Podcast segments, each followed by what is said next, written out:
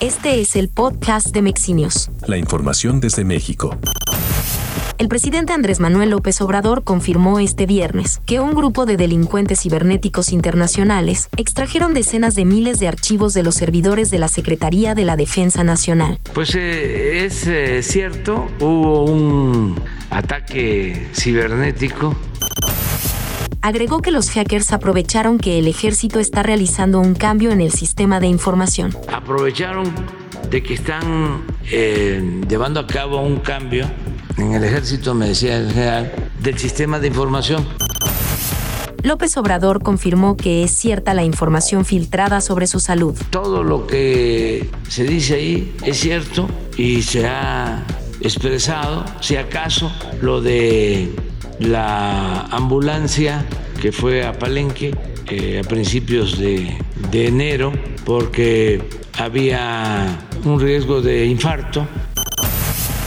La Cámara de Diputados ratificó el recorte de 4.913 millones de pesos, autorizado para este año, al gasto del Instituto Nacional Electoral, que se sustentó en el argumento de su incumplimiento a la ley austeridad republicana el Grupo Interdisciplinario de Expertos Independientes para el caso Ayotzinapa aseguró este jueves que hubo intromisiones inexplicables del fiscal general de la República, Alejandro Gertz Manero, en los procesos de judicialización que ya habían avanzado de manera importante por utilizar una popular caricatura del presidente Andrés Manuel López Obrador, la cual se ha utilizado desde la campaña de 2006. La sala especializada del Tribunal Electoral del Poder Judicial de la Federación sancionó a Morena por vulnerar las normas de propaganda el Banco de México aplicó por tercera vez consecutiva un alza de 75 puntos base a la tasa de interés, en línea con lo esperado por el mercado.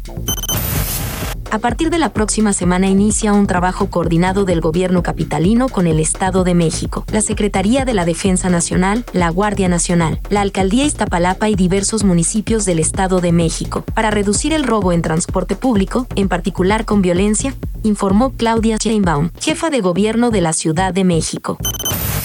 Este es el podcast de Mexinios.